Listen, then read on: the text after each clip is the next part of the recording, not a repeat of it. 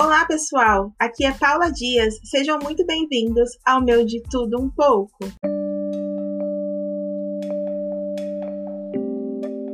Na solidão, a solitude arruma seu espaço. Você conversa com seu eu e descobre muito sobre você. Na solitude, há espaço para um diálogo com a alma. É possível examinar o espírito, encontrar suas mazelas e ter a oportunidade de se refazer.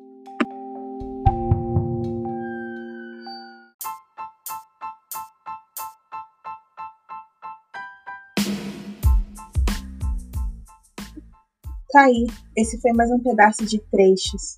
Espero que você tenha gostado. Reflita sobre a solidão e o que ela pode gerar em você.